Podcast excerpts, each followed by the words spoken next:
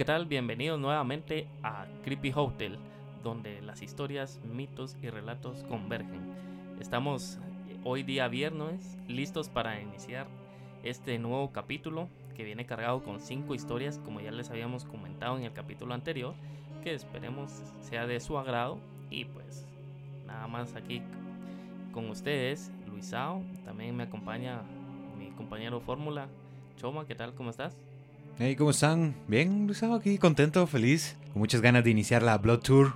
Ya estamos finalizando este octubre vampírico y todo, todo, todo genial. ¿Qué tal la semana? ¿Todo tranquilo? Tranquilo, ahí algo moví, algo agitado, pero todo bien. Qué bien. ¿Qué respondo a eso? ¿Qué, Qué bien, qué- sí. sí, ¿qué, qué más se puede decir? Pues estamos aquí en este capítulo número 8, en este especial de Halloween, en donde, repitiendo lo que ya decía Luisao en la introducción, vamos a estar conociendo cinco historias sobre vampiros, así que pues damos inicio con esta Blood Tour, donde estaremos visitando y conociendo cinco historias para cerrar este octubre vampírico. En la mente de cualquier persona que sea interrogada sobre vampiros, el primer nombre que surge en sus pensamientos es el de Drácula, tal como esta mítica historia epistolar del irlandés Bram Stoker, publicada en el año de 1897 en la noche de Walpurgis, en la que Jonathan Harker se internó en uno de los cementerios abandonados de Múnich, tomaremos como punto de partida la frase Los muertos viajan deprisa. Así que con esta frase que ha sido extraída de, del libro de Drácula, ¿sí? Que, vamos a dar inicio con, con esto. Todas las personas, creo que cualquiera que, que se les consulte o que se les pregunte acerca de, de vampiros, rápido lo, lo asocian con, con Drácula, con el conde Drácula de Transilvania. Exacto. Así que pues vamos a, a dar inicio con esta gira en la que pues nos vamos a, a estar internando en las historias más conocidas sobre vampiros reales, que también rayan entre las leyendas, entre los relatos y los mitos. Así que los vampiros, vamos a dar aquí una pequeña introducción que ya suponemos que muchas personas pues tienen como... La base, el conocimiento más o menos de qué es un vampiro, cómo es que son supuestamente en Hollywood y pues aquí le vamos a detallar un poquito más acerca de esto. Los vampiros son el resultado de los miedos más profundos de las personas que han acrecentado su creencia, siendo en la Edad Media en donde los mitos y leyendas alcanzaron su punto máximo. Estos seres son conocidos de formas y maneras diferentes desde Brucolaco, Upir, Kyuketsuki, Stroigi, Vampir y Vampirus. Esos son los nombres que, que se les suelen dar o que se les han dado a lo largo de la historia a los vampiros que Kyuketsuki está complicado de, de decirlo, pero al final se quedó este último eh, entre este de Vampir y Vampirus, así es como Lo conocemos actualmente. Sí, en el español pues es un vampiro, que es, no, no, no varía mucho de, del nombre en latín, pero ahí vamos conociendo. Desde la antigua Grecia se mantuvo el procedimiento para descubrir a estos seres, llamados también no vivos, los que eran desenterrados y si su cuerpo parecía hinchado y le salía sangre, presuntamente de sus víctimas de la boca o la nariz. Si notaban que sus uñas, pelo y dientes eran más largos que cuando habían sido enterrados e incluso poseían un aspecto más saludable de lo esperado, mostrando piel sonrosada y pocos o ningún signo de descomposición. Esto de con un aspecto más saludable de lo esperado está curioso. ¿Qué tipo de, mm, fisionomía o cómo tendrías que haber estado antes de morir para que digan se ve mejor que en vida? Sí, es algo contradictorio, pues se asume que uno estando en vida se mantiene y ya muerto pues uno empieza a descomponerse o a, a perder los rasgos poco a poco de lo que uno era en vida. Sí, porque supuestamente se tenía eso de que tal vez estaba un poco más robusto o que evidenciaba que tenía una mejor alimentación y cuando lo encontraban en esos estados. También esto que si las uñas y el cabello pues eran un poco más largos pues ya tienen una explicación actualmente que es cuando la, la piel se empieza a contraer con todo esto de la descomposición y, y demás, pero en ese, en ese tiempo se tenía esa que poco a poco fue formando de las uñas eh, puntiagudas o largas, el cabello también un poco largo y así, así fue como se, se fue haciendo. Sí, esto es parte Tomando. de los relatos que se han traído de, en diversas generaciones y diversas culturas que asociaban a este, tipo de rasgos que Choma acaba de, de describirlas. Se alimentan primordialmente de la sangre de sus víctimas, aunque hay descripciones que también son antropófagos. ¿Antro qué, perdón, Luisa? También son antropófagos. Es que las palabras con R, entre lo que son las palabras con R y las palabras con S, son mi, mi némesis, mi, mi enemigo jurado. Pero son, son catalogados como eh, ya mencionaba Luisao, y en algunas culturas se considera que la sangre no era la base de su sustento, sino el fluido vital humano o la energía psíquica. No se reflejan en los espejos ni tienen sombra, tal vez como la manifestación de la creencia de un alma por su naturaleza demoníaca o su origen sacrílego. No soportan los símbolos cristianos y por ello pueden ser alejados usando o empleando una cruz cristiana o agua bendita, y no pueden cruzar por terrenos consagrados como los de la iglesia. Esto tiene todo el sello de cuando la iglesia era, era potencia, porque aquí están mencionando que tienen naturaleza demoníaca, que no se reflejan por la ausencia de alma, que su origen es sacrílego, que no soportan los, los símbolos cristianos y sobre todo con el agua bendita, incluso existen los, los kits, por llamarlo de, de una manera actual, en la que mm, se tenía todo lo que podía asesinar a un vampiro. Sí, que sería el agua bendita, pues la, una cruz, eh, y pues nunca ha de haber faltado, me imagino, la Biblia por parte de los sacerdotes para poder contrarrestar a este tipo de entes o criaturas, por decirlo así. Sí, así se les llamaba a los no vivos. Además, son indestructibles por medios convencionales y son extremadamente fuertes y rápidos, pero se debilitan junto a las corrientes de agua, aunque en general se supone los vampiros son vulnerables a la luz del sol. Entre los eslavos se creía que no solo pueden resistir a la luz del sol, sino que en algunos de los casos podían viajar a otro pueblo y llevar ahí una vida normal, algunas tradiciones sostienen que un vampiro no puede entrar a una casa si no es invitado por el dueño, pero que una vez es invitado puede entrar y salir a placer. Aquí ya estamos en completo contexto de las de las generales que hacen, eh, que convierten o cómo pueden acabar con, un vampiro o también qué es lo que, lo que se puede emplear para poder eh, detenerlos de alguna manera o poder entenderlos, porque también se tiene eso de que están o pueden iniciarse ya sea por el mordisco de, un vampiro. Se podría decir que la mordida debía ser por parte del vampiro principal o el o considerado el padre y eh, pues los demás venían siendo sus hijos y supongo que ellos no podrían o no tendrían la capacidad de hacer la conversión a que las demás personas fueran un vampiro ya que solo podían sustraer la, sangre.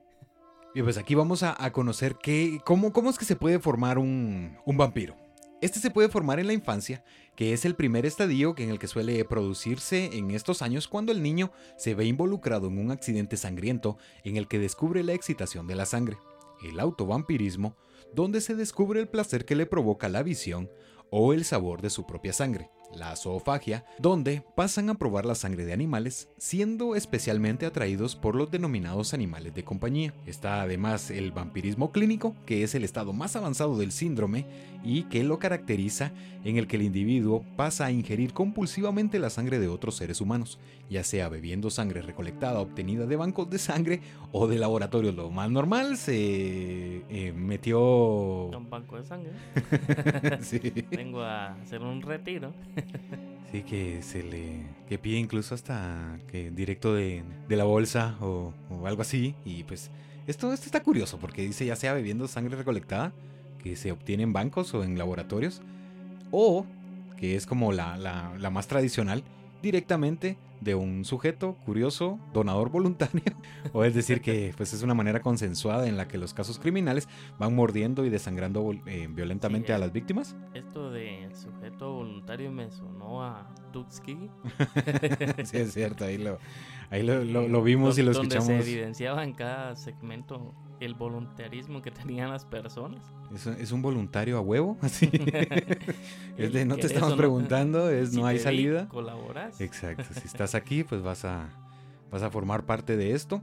Y, y cooperando, dirían y ya aquí tomando una tomando un concepto clínico o científico, esta condición en la que las personas suelen tener esa necesidad o ese gusto por la ingesta de sangre, pues se le conoce como hematodixia, que son los llamados vampiros vivos, que es decir que aquellas personas que siendo perfectamente normales en su apariencia externa, precisan del consumo de sangre para poder sobrevivir que les gusta el sabor metálico de la sangre y pues tienen esa pequeña idea que, que, vamos a ir conociendo. Además, también una forma de convertirse en vampiro pues es por medio de una maldición, un conjuro que alguna persona que, que tiende a emplear magia o no sé, algún tipo de puede convertir a otra persona en un vampiro diciéndole algún conjuro o una maldición directa, malintencionada. Así que bueno, las maldiciones no creo que sean bien intencionadas en ningún punto, pero... a ser rico.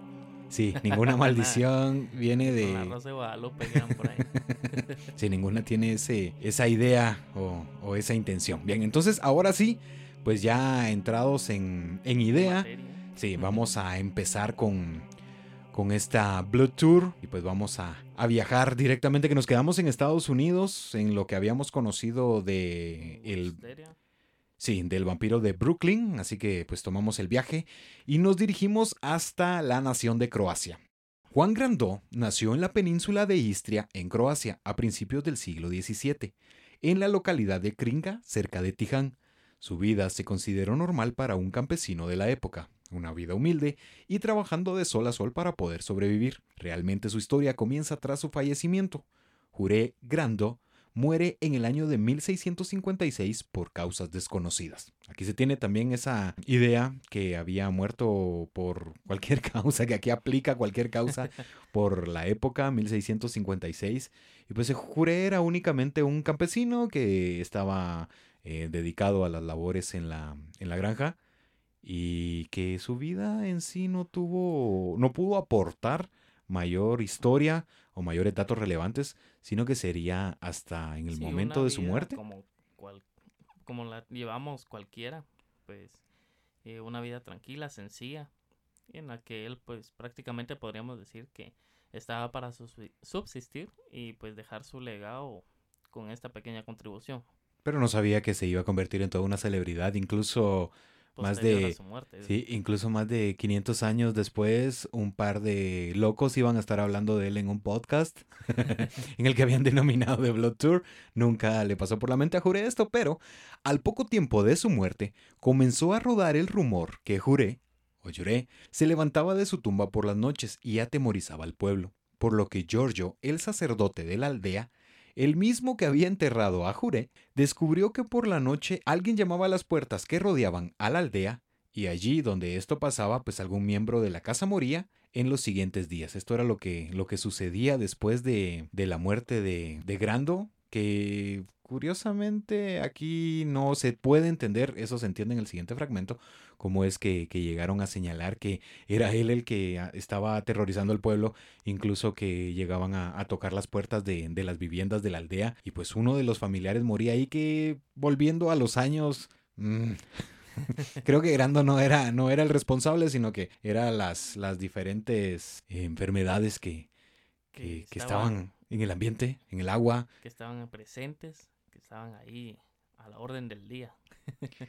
Quien más sufriría las constantes visitas de Grando sería su aterrorizada viuda, a la que él no muerto visitaba en su habitación, quien describió al cadáver de su difunto esposo de la siguiente manera. Esta es la descripción eh, proporcionada por parte de la, de la viuda de Grando. Parecía como si estuviese riendo y jadeando sin aliento. ¿Imaginas esto de haberlo soportado vivo y después tener que soportarlo en sus apariciones. Sí, ya después así de cuando ya se había, ya había fallecido y había partido, pues no creo que exista mucha diferencia entre vivo y muerto porque estaba, parecía que estaba riendo y jadeando sin aliento. Cualquiera de nosotros podría haber sido. Pero pues así esta era la, la descripción que había dado la señora Grando. Juré se limitaba a observar a su esposa para luego atacarla sexualmente. Che, Juré no, no le daba tregua. Que... que seguía en su idea de, vivir este tipo de momentos. Todavía tenía, tenía impulsos, tenía antojos para que pueda. O sea, esto, esto es una historia más respaldada por la leyenda que en sí por lo que, por lo que sucedió. Hechos verídicos. Pero para que la esposa afirme que su ex esposo está volviendo de la tumba para abusar sexualmente de ella, que también se tiene esto de que existen algunas algunos entes o algunos fantasmas, por decirlo más, más sencillo, que tienden eso a, a tener cierta atracción por, por la actividad eh, sexual, que justo vino a mi mente la, la película de Where is the Ghost, cuando, cuando el fantasma tiene esto, o la película de Scary Movie, creo que es la 2, o la 3, no recuerdo, pero sí se tiene esto de que les, les, les gusta eso a algunos, no, no, no a todos, ¿no? Una noche, el padre Giorgio, mientras caminaba en las silenciosas calles del pueblo de Kringa, finalmente se encontró cara a cara con el vampiro. De inmediato, extendió una cruz frente a él y gritó, He aquí a Jesucristo vampiro, deja de atormentarnos, porque pues esta era la forma en la que podías alejar a, a, los vampiros y pues él se colocó frente a frente al, al que él aseguraba que era Grando, pues únicamente sacó una cruz y frente a él le gritó pues ya. Ya, por favor, si deja de estar Sí, lo molestando. de atormentarnos será, pues iba más hacia la esposa, ya que era la víctima de, de Grando, pero pues aquí vemos que él tomó la decisión Sí, de ya, cabrón, ya. Por favor. Un grupo de aldeanos cansados de los ataques y apariciones de Grando fueron liderados por el prefecto Mio Radetic, quien persiguió e intentó matar al vampiro perforando su corazón con un palo de espino, pero falló porque el palo simplemente rebotó en su pecho. O sea, ya aquí a Grando estaba en versión MacGyver, ya estaba aquí de no, va- no va a pasar nada. Aquí no Era- contra mí. Era como, como la roca de los 1600 Grandó. Este palo esta forma de estaca que también es súper conocido que, que empleando... Para algunos antigüeños que vieron Buffy la casa de vampiros podrían tomar una idea más o menos de la- el tipo de estacas rústicas. Yo me quedo, yo me quedo con la respuesta de, de Drácula de Hotel Transilvania cuando le preguntan esto que si es eh, cierto que se puede matar a un vampiro clavándole una estaca en el pecho y él responde pues a quién no. Yo creo que cualquiera se moriría con... Al recibir un estacazo en el corazón. Sí, que me- no sé, una de mis pelis favoritas es esa de, Hotel Transilvania. Hotel Transilvania, sí, datos irrelevantes, pero es cierto. La noche siguiente, nueve personas fueron al cementerio, llevando una cruz, lámparas y un palo de espino. Desenterraron el ataúd, que ya estaban cansados de, de todo esto, porque esta historia y esto del, del estar atormentados por Jure había durado 16 años. No había sido cuestión de meses, ni de un trimestre, semestre o un año, sino que ya llevaban Ya 16 llevaba años con esto. Entonces dijeron, no, ya, suficiente. Encontraron el cadáver después de haberlo desenterrado perfectamente conservado, con una sonrisa en el rostro. El padre Giorgio dijo lo siguiente, estas son las palabras de, de Giorgio.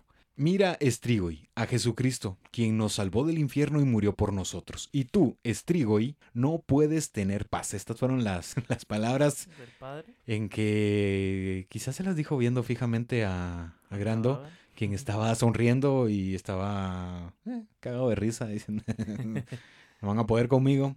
Pero luego intentaron volver a perforar su corazón, pero el palo nuevamente no pudo penetrar su carne. Es, es, es- es- hacía buena serie de, Ejercicios. hacía buena serie de ejercicios el compañero aquí. Después de algunas oraciones de exorcismo, Stipan Milasic, uno de los aldeanos, tomó una sierra y comenzó a cortarle la cabeza. Dijo, bueno, no se puede con, con las, con los palos de encino. Pues vamos a ver si, si esto es de tu talla, le dijo. Tan pronto como la sierra rasgaba la piel, el vampiro empezó a gritar y de la herida, pues naturalmente empezó a brotar la sangre fresca del corte. Todo esto pues ya lo, lo, lo tenemos o lo entendemos que es parte de, del folclore popular de Croacia y que supuestamente luego de haber separado la cabeza del cuerpo, pues la paz había eh, vuelto a la región y dijeron, ya, Nos libramos de, de Grandó. se acabó esto, ya colocamos a... ya volvimos la, la paz al, al pueblo y ya no va a estar con... Ya no va a estar molestando porque qué, qué, Qué aburrido. qué aburrido. Bien, pues de Croacia nos dirigimos hasta Serbia. Aquí pues podemos encontrar a Peter Blagojevich, quien vivía en un pueblo llamado Klislova. Peter había muerto en el año de 1725 y su fallecimiento fue seguido por una serie de repentinas muertes en el entorno del pueblo. Aquí vemos nuevamente que, que esta persona, bueno, que otra persona como Grandó, Que pues, esté no muerto. ah, sí, que, que después de, de su vida, pues siguió en los caminos de irritar un poco a la gente con, con un poco de sus acciones. Sí, pues todas estas eran supuestamente en base a enfermedades o emporamientos, emporamientos, ¿no? Empeoramientos de la de salud que eran súbitos a, a sus horas. Por eso era que, que se había ido manejando esto. En ocho días, eh, nueve personas perdieron la vida. En sus lechos de muerte, las víctimas supuestamente afirmaron haber sido estranguladas por Peter por la noche. ¿Ok? Esto viene siendo un poco a, a una película que vi por ahí. Todas nuestras referencias Son, son, películas son películas. Sí. Es que terrible, o pero vivencias que uno ha tenido, como cuando uno pues sufre de parálisis del sueño. Ala, sí es horrible se- eso. O como que lo- los mexicanos o algunas culturas lo describen como que se te subió el muerto. y te- Es que así se siente, eso aparece, ¿cierto? Pues algo así asocio a que estas personas pudieron haber sentido, pues, cosa que no fue así, ya que Peter fue el que los tenía ahí molestando.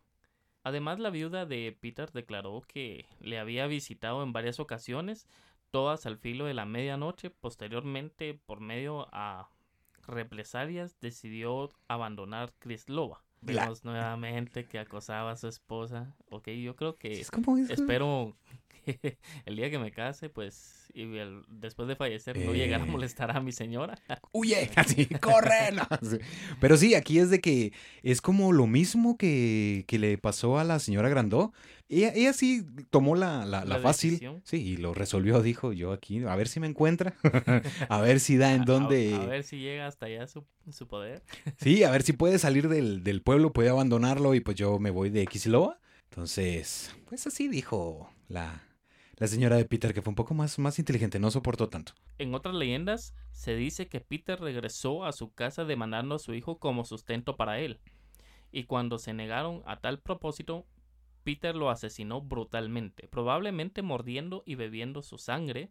Los aldeanos decidieron desenterrar el cuerpo y examinarlo en busca de signos de vampirismo, como el crecimiento de cabello, barba y uñas, y la ausencia de descomposición. Puso MacGyver también. Sí, aquí se puso, se puso loco porque había pues, supuestamente demandado a su hijo como sustento. Cuando el niño dijo, no, o sea, no, pues lo mordió y bebió su sangre. Pues, entonces dijeron los aldeanos, esta ya no la conocemos, ya sabemos cómo es, vamos directo a, a la tumba. Que creo que esa, esa es como una de las actividades más comunes de esa época cuando estuvo la, la fiebre vampírica, porque había sido también resultado de, de la peste, eran como las secuelas que, que había dejado esta enfermedad. Y pues vamos a desenterrar cadáveres a ver qué sucede. como parte testigo de... Sí, testigo, testigo, porque pues, ¿qué está pasando aquí? Los habitantes de Kislova exigieron que un intendente imperial de apellido Frombald, junto con el sacerdote local, estuviera presente en el procedimiento como representante de la administración. Frombald intentó convencerlos de primero debía de buscarse el permiso de las autoridades austriacas en Belgrado, ¿ok?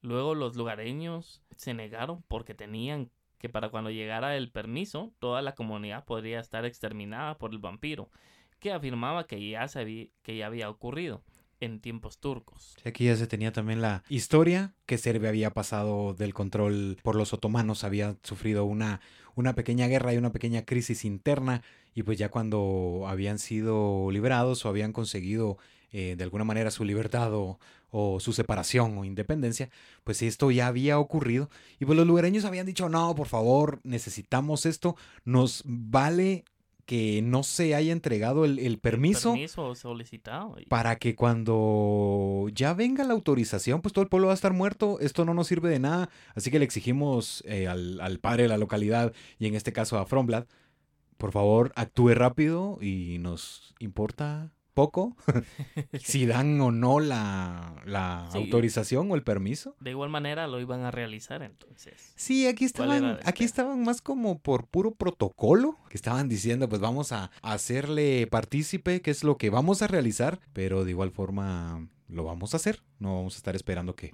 que nos digan sí o que nos digan no. Por eso fue que, que habían puesto esta, esta presión o, o que habían estado intentando esto. Como siempre, el pueblo presionando autoridades. Y pues bien, ya lo había mencionado Choma, ¿verdad? Exigieron que el propio Rombla permitiera el procedimiento de inmediato, o de lo contrario, abandonarían la aldea para salvar sus vidas.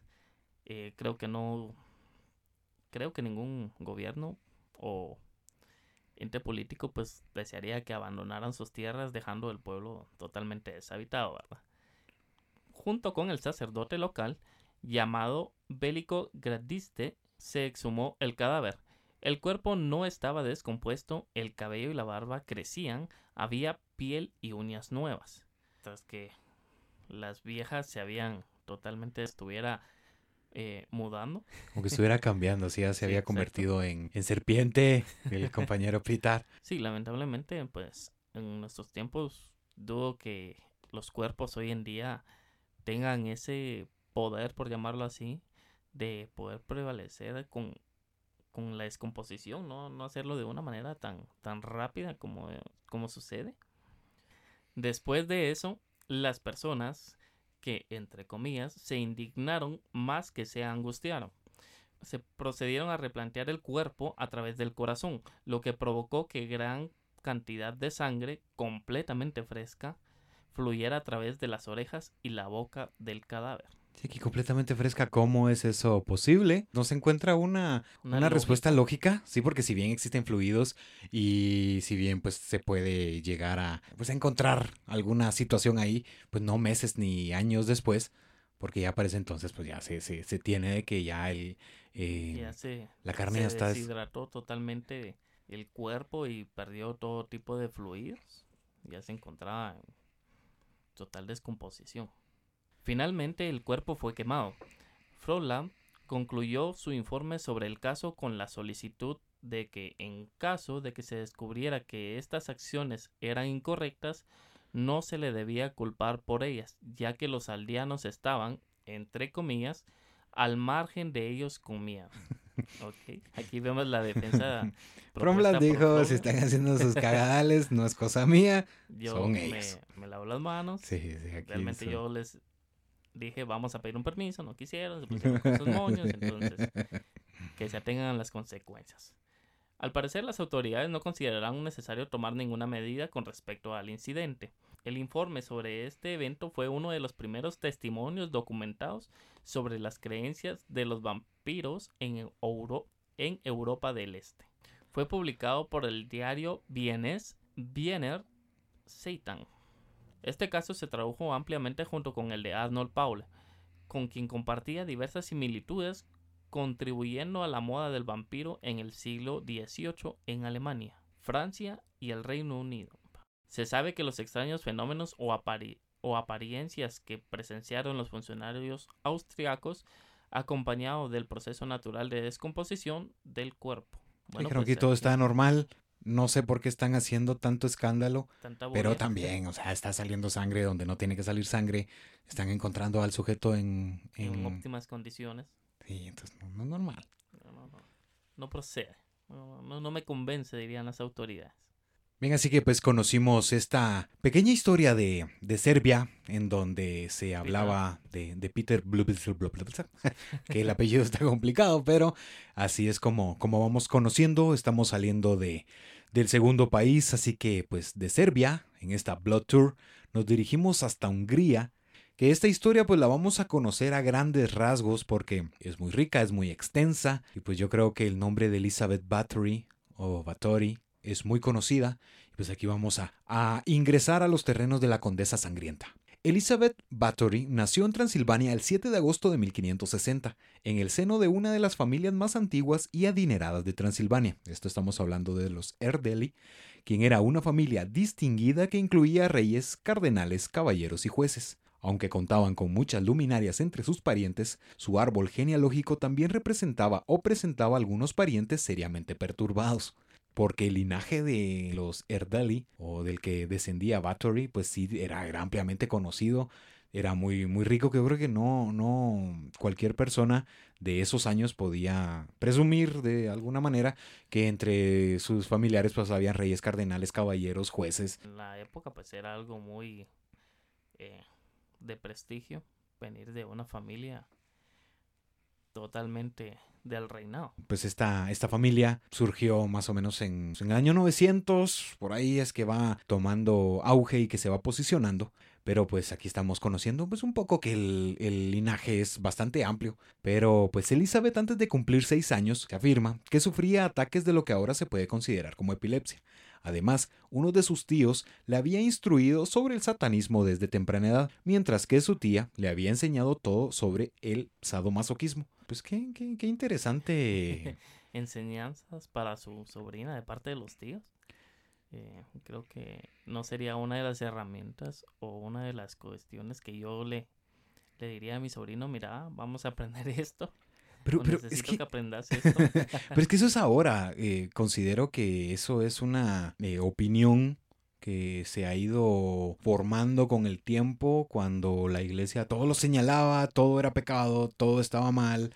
Todo y... iba en contra de la iglesia. O, o, se pensaba como la iglesia imponía, o eras un hereje, o estabas eh, actuando en contra de, porque pues aquí el tío le fue enseñando un poco sobre satanismo, la tía sobre sadomasoquismo, también estaba la magia y estaba considerado todo, todo esto el esoterismo. Tiempo después había sido, o que fue una de las cosas que, que más se señalaba. A los 11 años fue prometida con su primo Frederick Nadady, quien a los 12 años, supuestamente aquí se tienen dos teorías, había pasado a residir en el castillo con su prometido y algo muy normal que me recordó al capítulo de Rasputin, que se presumía que nunca había tenido una buena relación con su suegra.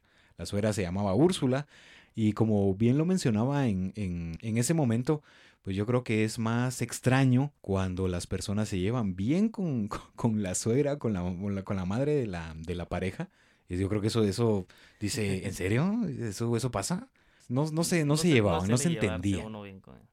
A diferencia de lo que era propio en la época, Elizabeth había recibido una buena educación y pues su cultura sobrepasaba a la mayoría de los hombres de ese entonces. Creo que eso generaba bastante sorpresa porque pues se hablaba de que Bathory hablaba perfectamente el húngaro, además de el latín, el alemán, se evidenciaba que la mayoría de los hombres húngaros pues no sabían ni siquiera deletrear ni escribir. Incluso el príncipe de Transilvania era supuestamente analfabeto.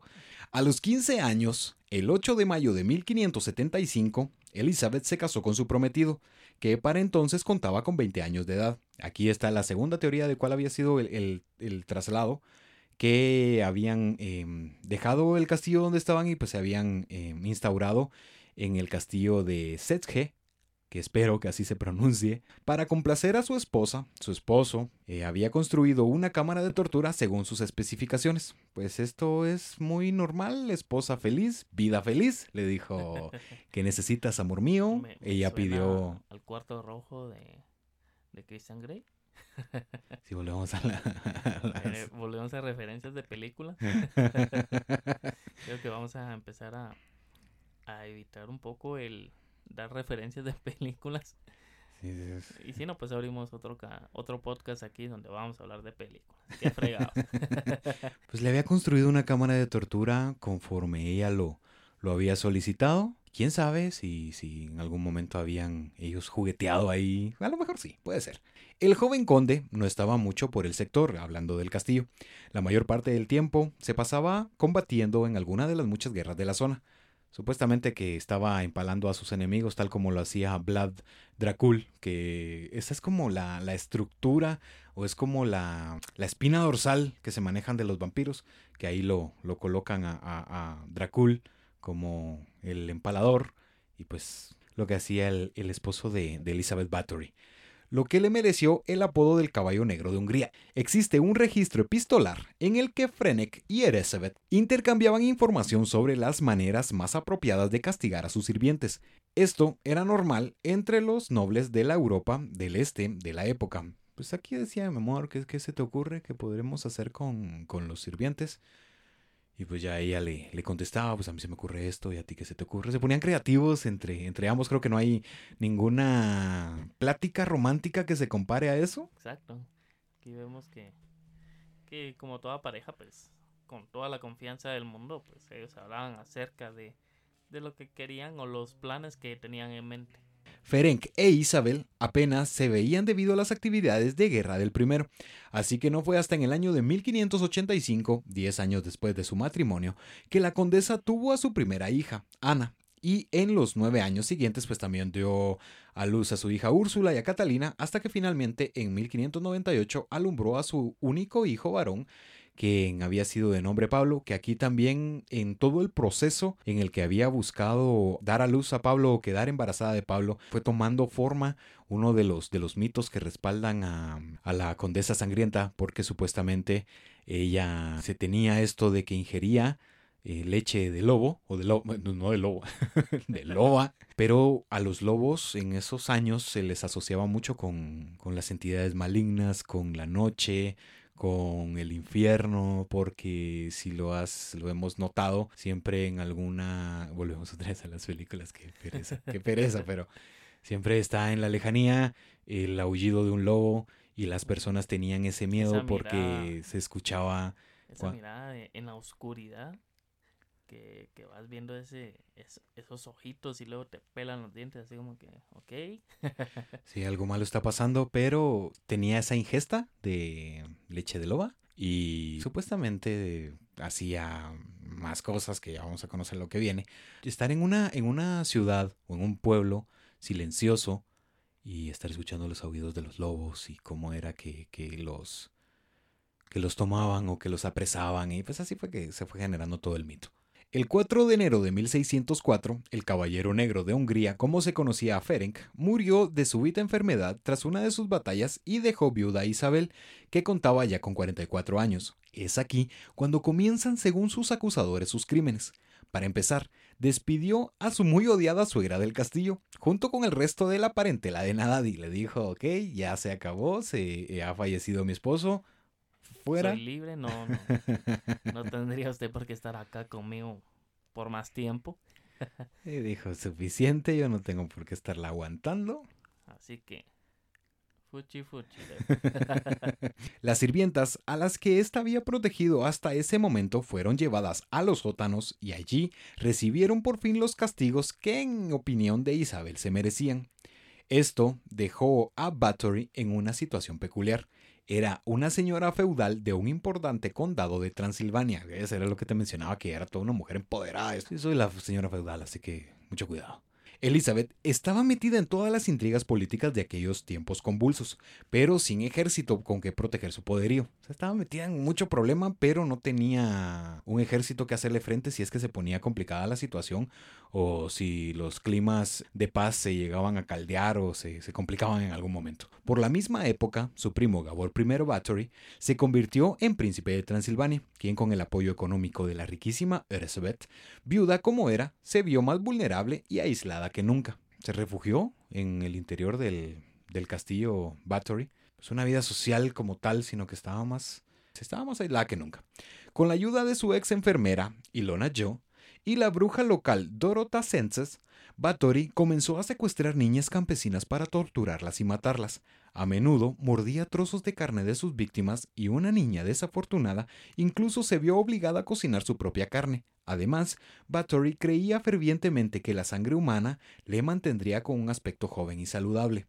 Esto se maneja de esa manera que ya aquí también estamos mezclando historia con leyenda, porque si bien se sabía que había sucedido algo después de la muerte de, de su esposo, pues aquí se manejaba esto que incluso había sido eh, maldecida una o que había sido em, dicha de una mala manera por una bruja que había salido a su paso y que le había mencionado que la maldición es extraña porque le comenta que algún, en algún momento en el futuro ella se va a ver como, como se ve la bruja, que supongo que no es ni una predicción ni una maldición como tal, porque es como que una persona mayor eh, venga y le diga a un niño, algún día te vas a ver como yo. Pues es obvio, eso pasa.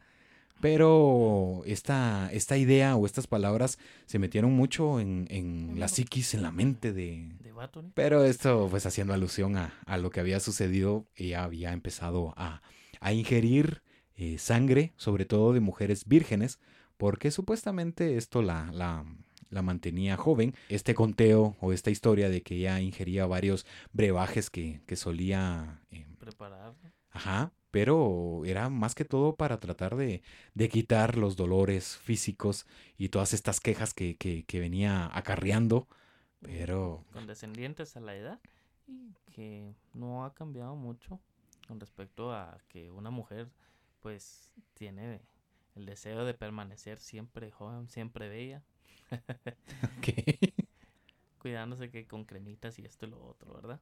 Una de sus sirvientas adolescentes le dio un involuntario tirón de cabello mientras la estaba peinando, lo que atrajo un fuerte bofetón de la condesa que la hizo sangrar por la nariz a la doncella. Cuando la sangre salpicó la piel de Isabel, a ésta le pareció que allá donde había caído desaparecían las arrugas y su piel recuperaba su aspecto juvenil. Esta era la, la visión que... Tenía qué tremendo golpe le tuvo que, que haber propinado a, a la doncella para que pues salpicara sangre y que la sangre cayera donde supuestamente estaba. Ella lo requería. Sí, está extraño.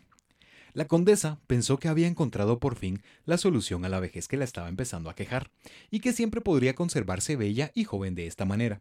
Tras consultar a sus brujas y alquimistas, y con la ayuda del mayordomo Torco y la corpulenta Dorota, desnudaron a la muchacha, la degollaron y llenaron un barreño con su sangre. Isabel se bañó en la sangre, o pues al menos también se presume, que se embadurnó de ella todo el cuerpo y probablemente la bebió para recuperar la juventud, que era el brebaje de vitalidad, que ahí era, eh, que aquí Dorota se veía que era corpulenta, bien hubiera podido ser eh, luchadora, porque Tenía la capacidad física.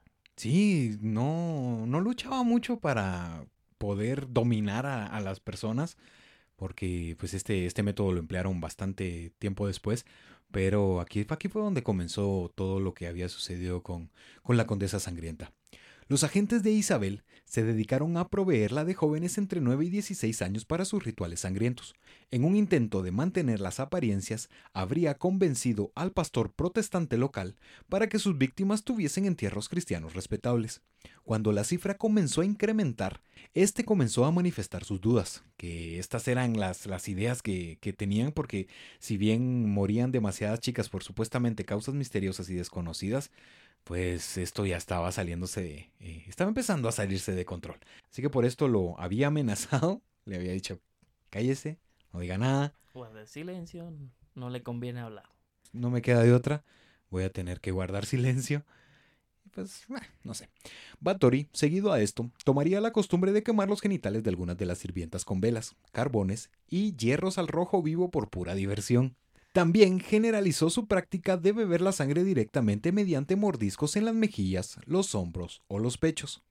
Para estas cuestiones privadas se apoyaba en la fuerza física de Dorota, que, aunque ya mayor, seguía siendo muy capaz de inmovilizar a cualquier joven en la posición requerida, y esto había sucedido mientras la condesa sangrienta se encontraba en Viena.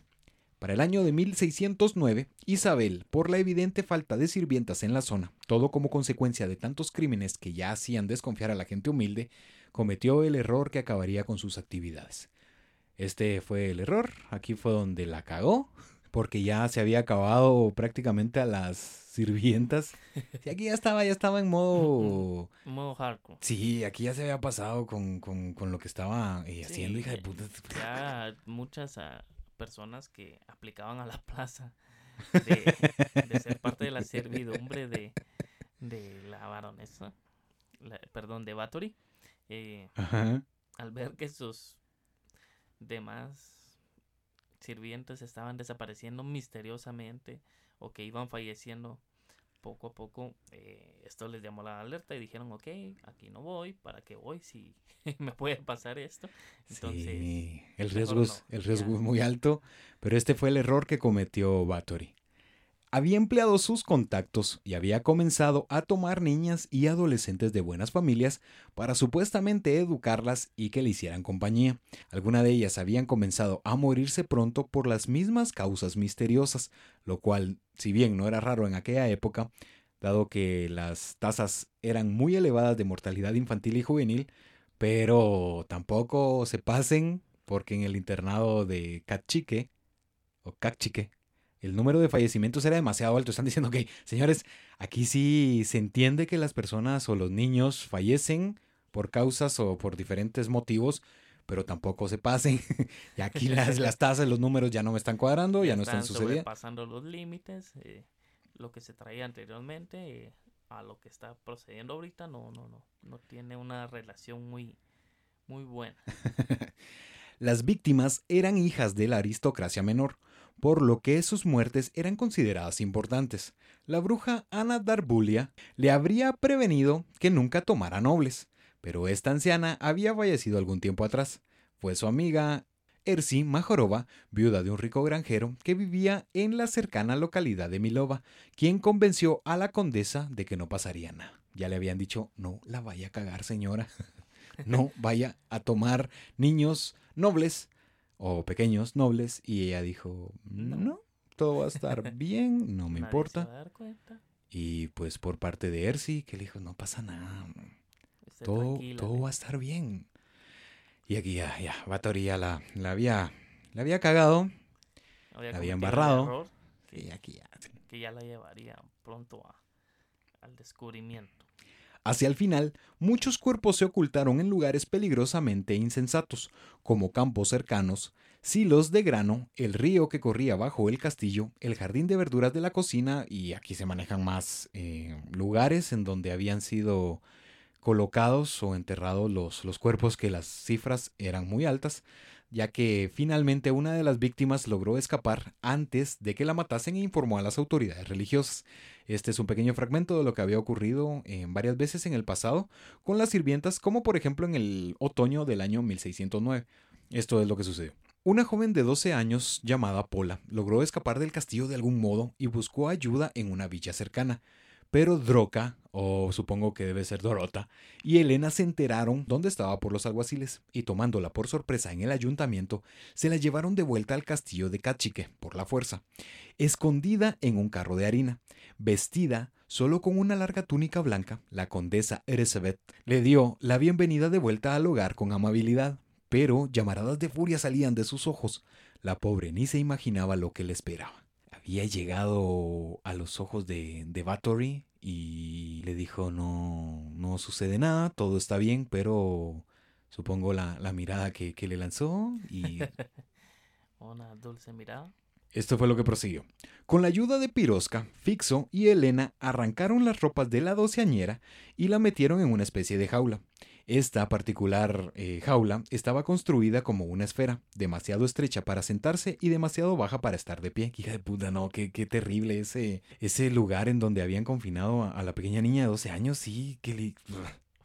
Sí, ante todo causando la incomodidad para que sintiera o presintiera pues lo que iba a suceder que esto es por la cara interior de la jaula, estaba formada de cuchillas del tamaño de un dedo pulgar. Una vez que la muchacha estuvo en el interior, levantaron bruscamente la jaula con la ayuda de una polea.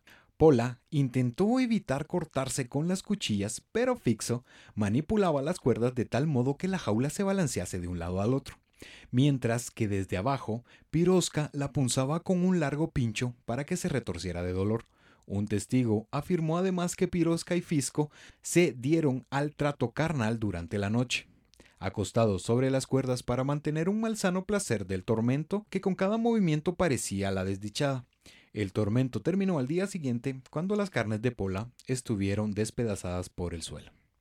Se pasaron de es que no quiero usar el término que continúa, se pasaron de, pero sí aquí aquí ya todo lo que le habían hecho a la, a la pobre Pola. Y eso que solamente se tiene ese pequeño recuento es algo, algo muy simple porque la historia es bastante extensa. Pero aquí nos podemos hacer una idea de lo que estos hijos de puta le hacían a las vírgenes. Sí, a las vírgenes, a las mujeres. Repetimos esto hablando en el marco que está en medio de la leyenda y la historia porque sí, no, no estamos diciendo que realmente esto fue lo que sucedió, sino que existe esta, ese movimiento que está en medio de lo que puede ser, de lo que puede ser y de lo que realmente es. Dado que su familia encabezó el gobierno local, los crímenes de Bathory fueron ignorados hasta el año de 1610. Los rumores que algo muy siniestro ocurría en el castillo de Cachique crecían tal como el número de sus víctimas. A través de un pastor protestante local llegarían las historias de que la condesa practicaba la brujería, explícitamente la magia negra, y para ello utilizaba sangre de muchachas jóvenes, que el rey Matías finalmente intervino porque Báthory había comenzado a encontrar las víctimas que eran parte de las hijas de los, de los nobles locales y por eso fue que, que el rey tuvo que intervenir y ordenó a un primo de Isabel el conde platino Jorge Turso, que supuestamente era acérrimo enemigo de, de Bathory, sí, le dijo, ok, yo, yo le entro, yo le entro, vamos a... buscó a alguien que no se iba a negar a decirle, ok, no, no, no puedo hacer esto en contra de ella, sino que buscó a la persona idónea para decir, ok, yo me enfrento a ella, no te preocupes, déjamelo a mí. Órale, se arma, le dijo. Esto había sido por, por Jorge, o por Turso, que tomara el lugar con sus soldados y que realizara una investigación en el castillo. Dado que la señora de Bathory carecía de fuerza militar propia, que lo habíamos mencionado, que no tenía un ejército como tal que le pudiera hacer frente. Que la estuviera respaldando a ella y su, a su región o imperio para poderla salvaguardar de cualquier peligro. Entonces por eso pues, no, encontró resistencia. Según la investigación del Condo Turso, hallaron en el castillo numerosas muchachas torturadas en distintos estados de desangrado y un montón de cadáveres por los alrededores. En el año de 1612 se inició un juicio en Bitze donde Isabel se negó a declararse inocente o culpable y no compareció, acogiéndose a sus derechos nobiliarios.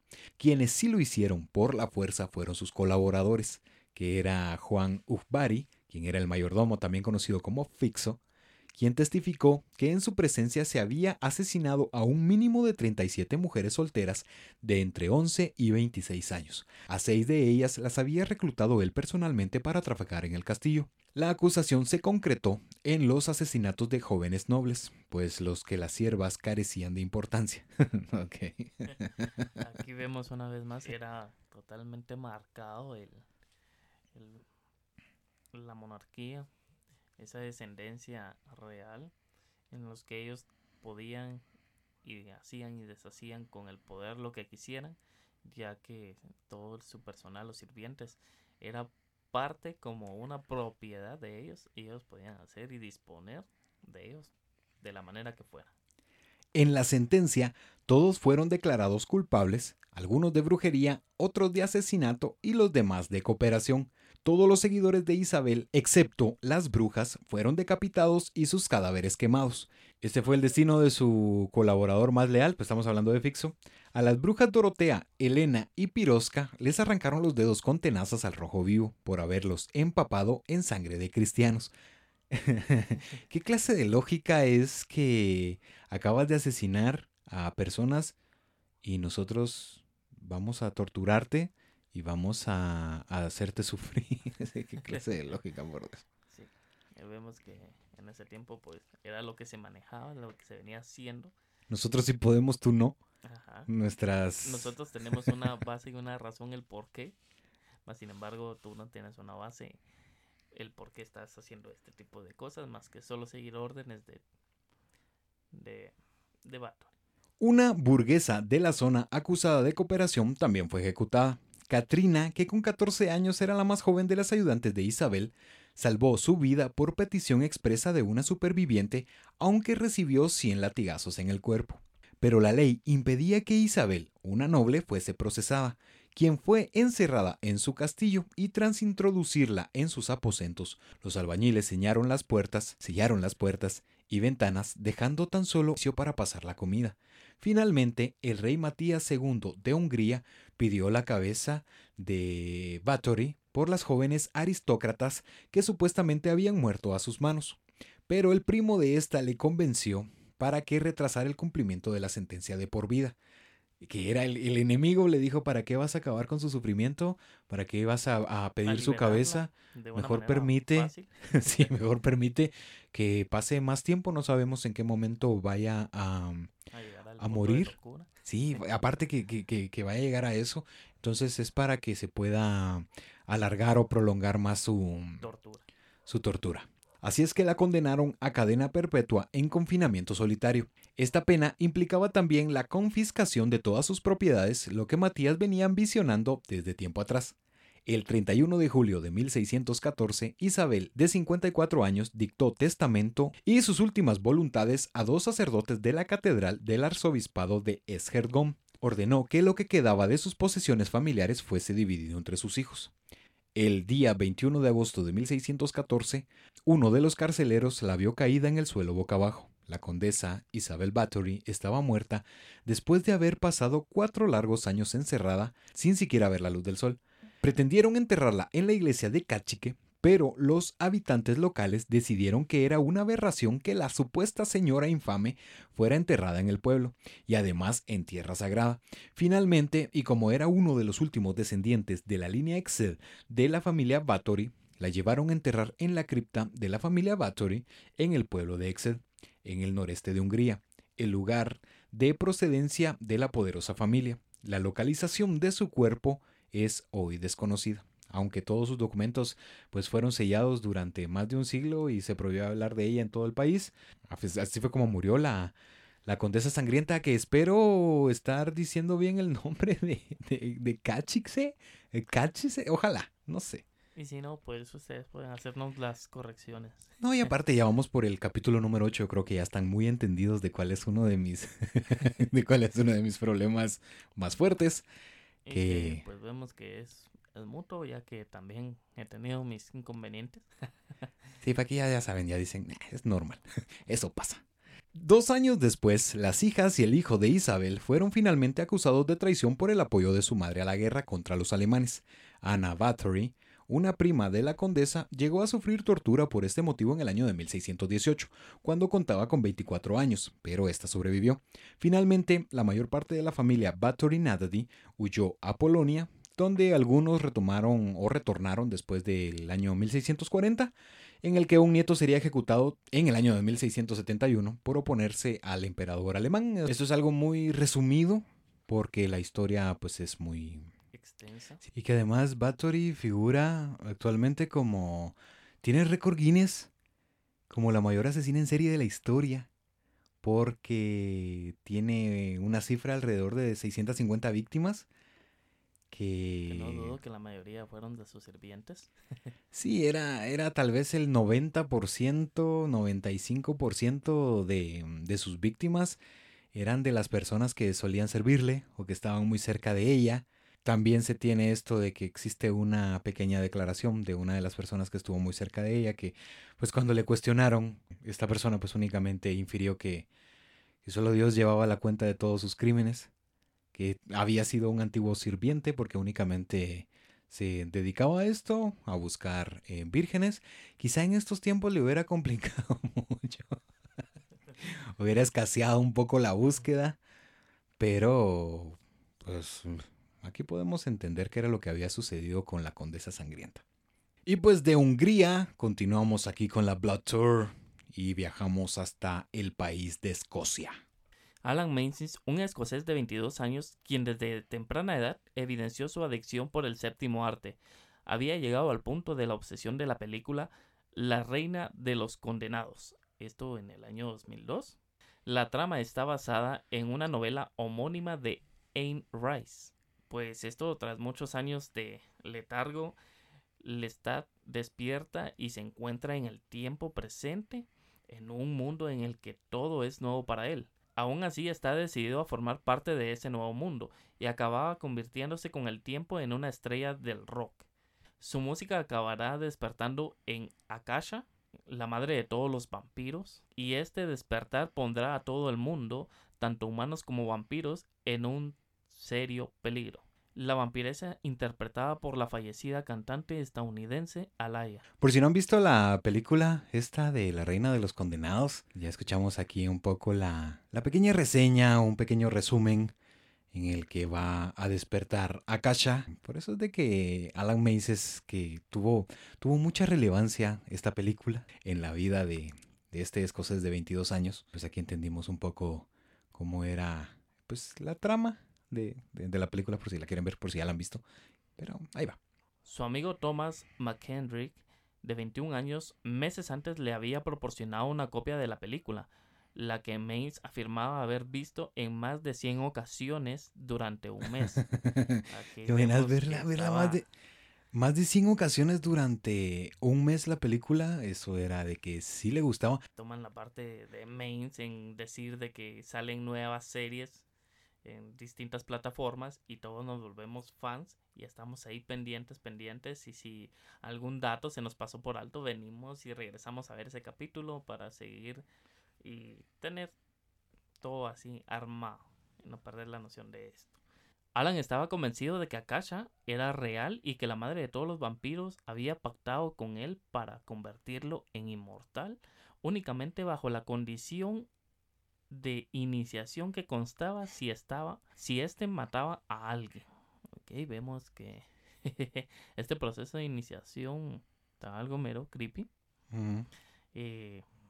yo, por, por lo menos yo no estaría en esa disposición de venir y matar a alguien para convertirme en algo. Y no, no, no, no caería en ese tipo de prejuicios. en el mes de diciembre del 2002, Thomas se burló de su gusto y teoría e hizo comentarios de carácter sexual sobre la actriz. Alan le asestó 42 puñaladas, la le destrozó la cabeza con más de 10 martillazos, se bebió su sangre y comió parte de su cerebro. Si no se andaba con Alan, Alan no soportó el hecho de que Thomas se, se, burlara y sobre todo que hiciera comentarios de carácter sexual. No es tanto por la figura de la actriz, de Alicia, no, obviamente no, sino que es por la, por el personaje de Akasha que está diciendo no le vas a estar faltando el respeto a la madre de los vampiros, perdió el control, le asestó 42 puñaladas, le destrozó la cabeza con más de 10 martillazos, y dijo, este es el momento, sin buscarlo, ya me voy a convertir en, inmortal, ya voy a ser parte de, de, esto, voy a ser un vampiro, y pues tengo que beber la sangre y comer parte del cerebro. Y no, no, no. sí, creo que cualquiera que, que somos fan a una serie, película, caricatura de pues tomaríamos no esta medida tan drástica, pero sí venimos y defendemos lo que nos gusta y lo que creemos, ¿verdad? Creo que cualquiera lo haría con Goku. Algo muy muy propio de, la infancia de muchos y que a los tiempos pues aún sigue estando vigente. Eh, durante el juicio, Mace no se mostraría arrepentido en ningún momento. Además, insistía de en haberse convertido en un vampiro inmortal, tal como lo había pactado con Akasha. El juez dictó la sentencia en 2003 condenándole a cumplir al menos 18 años en prisión sin posibilidad de salir en libertad condicional, calificándolo de, esto en palabras del el juez, psicópata diabólico, violento y altamente peligroso, no apto para estar en libertad. Este individuo apareció muerto en su celda el 15 de noviembre del 2004 por aparente suicidio. Quería confirmar si era inmortal. Vamos a ver qué está pasando. Sí, no sabemos, ya que aquí estamos llegado un poco más a un tiempo donde ya no se trataba esto de que la iglesia intercedía en este tipo de, de, de situaciones en el que se tendría que ir a confirmar que no estuviera, no, no, no tuviera los requisitos para ser un vampiro, ¿verdad? Supongo que dijeron, no, aquí hay algo malo y pues psicópata, diabólico, violento, peligroso y no apto para estar en libertad. Dijeron, se acabó. El 15 de noviembre de 2004, por supuesto, suicidio, que también eso a veces sucede en alguna de las, de las prisiones, que los hacen pasar por suicidios, cuando realmente... Mm. Sí, sí. Eh, yo creo que eso, eso te dice duda un poco. Bien, pues de Escocia, ya para ir culminando con esta Blood Tour, viajamos hasta Inglaterra, donde a finales de los años 60, específicamente el 21 de diciembre de 1969, un grupo de jóvenes interesados en el ocultismo empezaron a frecuentar el cementerio de Highgate. Uno de sus miembros, bajo el nombre de David Farrant, días después pasó la noche solo allí, quien describió que mientras estaba en el cementerio, la noche, o la madrugada del 24 de diciembre de 1969, había visto una supuesta figura gris que él consideraba sobrenatural, tanto por la forma de desplazarse como la de comportarse. preguntando si alguien más había visto algo similar a partir de la mañana siguiente. Eh, había llegado o había empezado a frecuentar el cementerio de Highgate con sus amigos y pues dijo yo voy a pasar la, la madrugada en el cementerio, sobre todo la del 24 de diciembre de 1969 porque pues al siguiente día es Navidad, yo no quiero perderme las crismas, entonces ahí fue donde había divisado una figura gris, la cual él consideraba sobrenatural sobre todo por la forma en la que éste se desplazaba o se comportaba. Entonces había empezado una pequeña indagación en los lugares cercanos y con algunas personas que, frecuentaban el, cementerio para consultarles si esto eh, era normal o si habían visto algo que estaba fuera de, lo que se podría considerar común o de qué era lo que, lo que estaba sucediendo. Todo esto se dio a conocer en una carta que había sido publicada en el Hampstead and Highgate Express el 6 de febrero de 1970. Aquí es donde comienza a tomar forma la historia. El día 13 de ese mismo mes, varias personas respondieron describiendo una variedad de fantasmas, junto al cementerio o en la contigua Swains Lane. Estos fantasmas fueron descritos. Estas son las descripciones que algunas personas habían proporcionado. Todo esto en respuesta a la publicación en este Express que, hablaba de, de, Farrant que había visto algo extraño. Estas son las, De esas apariciones que había él, él divisado y que pues le trataban de dar una explicación. Era un hombre alto con un sombrero. Otra, un ciclista espectral. Otra, una mujer vestida de blanco. Una cara mirando a través de los barrotes de una puerta. Una figura vadeando un estanque. Una forma pálida deslizándose. Campanas y voces que llamaban. Estas son de las descripciones distintas que se pudieron encontrar o que proporcionaron todo esto en torno a, a esta figura extraña que había aparecido en el cementerio de Highgate. Sean Manchester, un lugareño del lugar, quien él había también identificado la supuesta aparición y pues había respondido al Highgate Express del 27 de febrero de 1970, él decía que se creía que se trataba de un vampiro rey de los muertos viviente, un noble medieval que había practicado la magia negra en Valaquia medieval, que esto estamos hablando de Rumania, pero pues un vampiro rey de los muertos vivientes, y esta es la, la teoría de Sean que está bastante curiosa, está bastante extraña. Esta es la teoría. Este supuesto rey de los muertos había sido llevado hasta Inglaterra en un ataúd a principios del siglo XVIII, porque habrían comprado una casa para él en el West End, siendo enterrado en el sitio que más tarde se convirtió en el cementerio de Highgate, y afirmó que supuestamente los satanistas modernos le habían despertado, Manchester afirmó más tarde, sin embargo, que la referencia a un rey vampiro de Valaquia pues era únicamente un adorno periodístico que no proporcionaba ningún respaldo a su teoría. Únicamente esto se lo había fumado, se lo había sacado del guante. Era su hipótesis. En una entrevista del 27 de febrero de 1970, Manchester no ofreció ninguna prueba en apoyo a su teoría, por lo que el 6 de marzo el mismo periódico informó que David Farrant había visto zorros muertos en el cementerio y que lo curioso es que no habían signos externos sobre la forma en que murieron, lo que fue usado por Manchester en apoyo de su teoría. En escritos posteriores, los dos hombres dijeron haber visto otros zorros muertos con heridas en la garganta y vaciados de sangre. A pesar de lo precario de las pruebas, el fenómeno fue etiquetado como vampírico. Por ese tiempo no se manejaba todavía chupacabras y... y esto... Creo que por la región no lo conocían. Sí, porque cuando encontraron los... ¿A los zorros? Sí, la forma en la que, en la que habían muerto, pues Manchester dijo, ¿ves? Te estoy diciendo, esto es lo que está sucediendo, pero no me creen.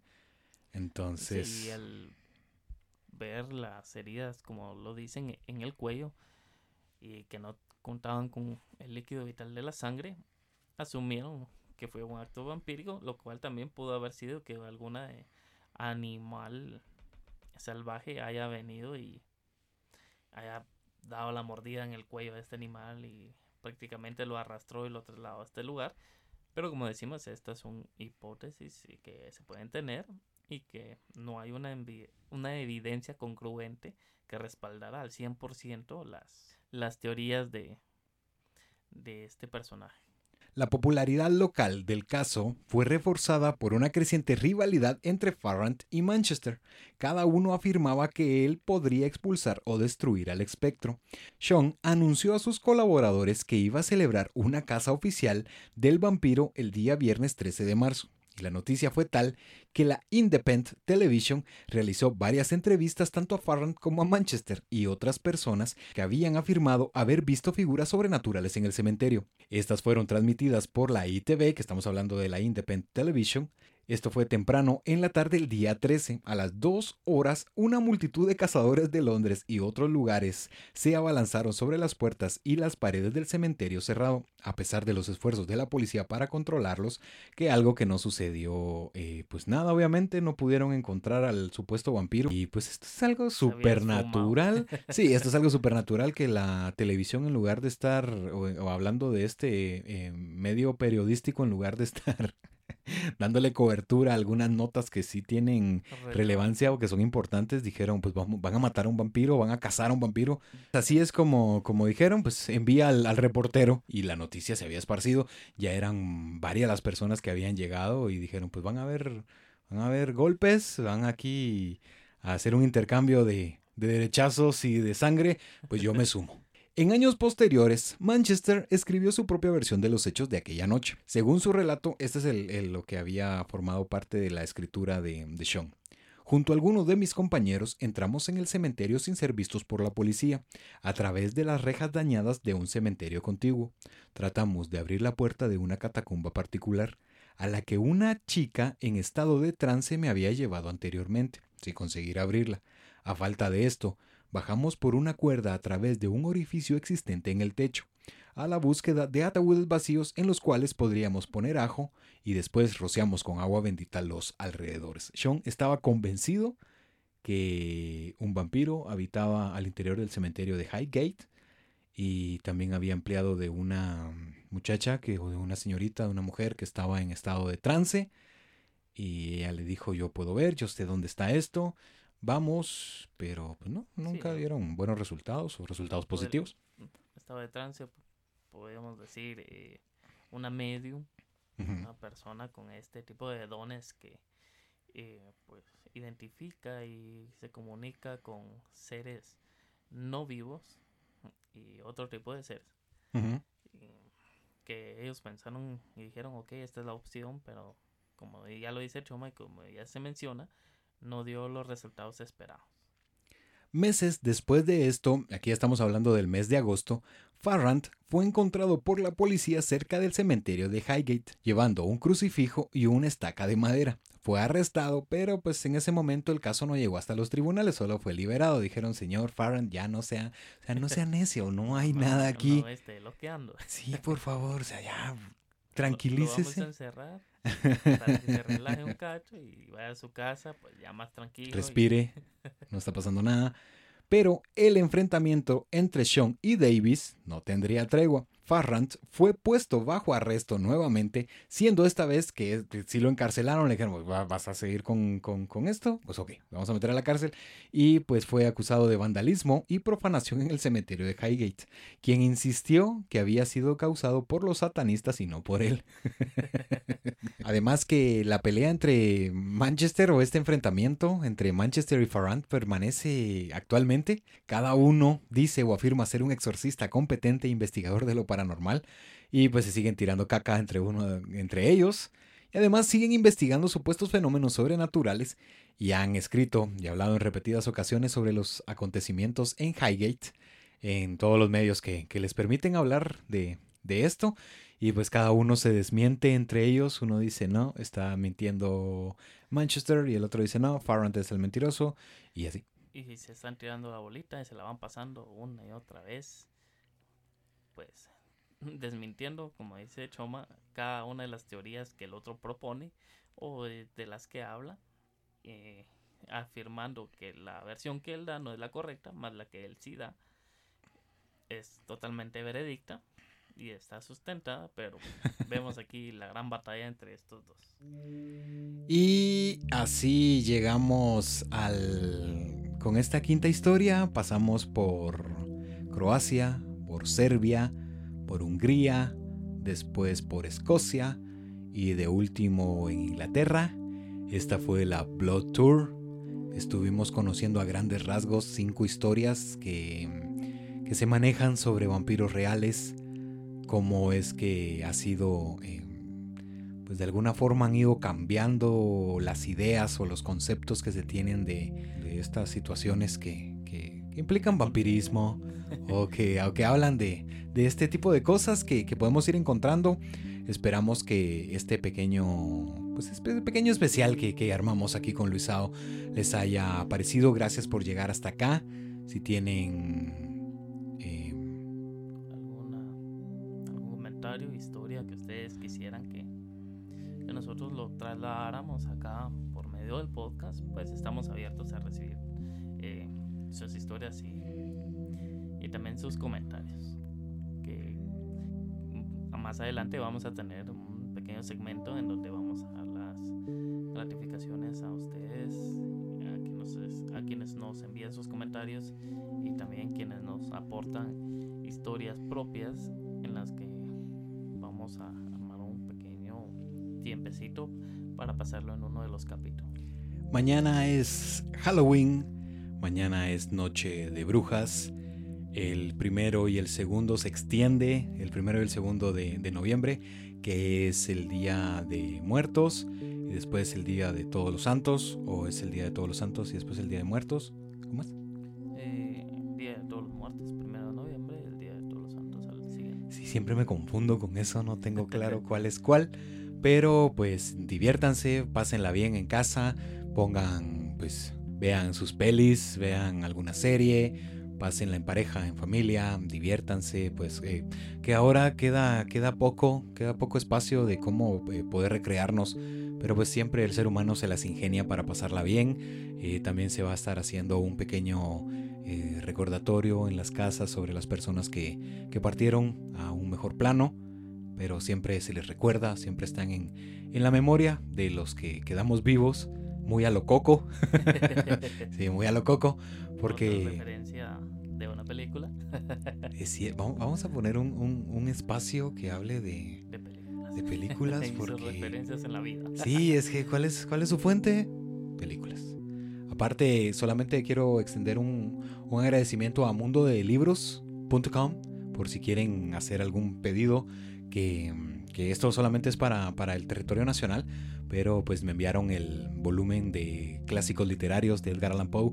Gracias por, ese envío, porque me dijeron, eh, aquí están los cuentos cortos, están, ahí hay muchos, está Plática con una momia, La máscara roja, El pozo y el péndulo, está El cuervo no está, por Dios, cuando, cuando lo leí y vi El cuervo no está, pero ok, estaba también Los crímenes de, la calle Morgue eh, o de la Rue Morgue, me gusta más ese nombre, Arthur Gordon Pym, Está, hay muchos, está muchísimo. Entonces, si quieren hacer algún eh, pedido, ya saben que pueden hacerlo a mundodelibros.com. Ahí les llega en, pocos días el, texto. Y pues muchas gracias. Solamente eso, ¿algo más, Luisao? Dicho todo. Agradecemos que nos hayan acompañado este día y en este capítulo, en este especial del octubre vampírico. Entonces, muchas gracias por llegar hasta acá. Recuerden que ustedes pueden subsistir sin esto, esto sin ustedes no. Estamos entrando casi al, al filo del, de fin de año.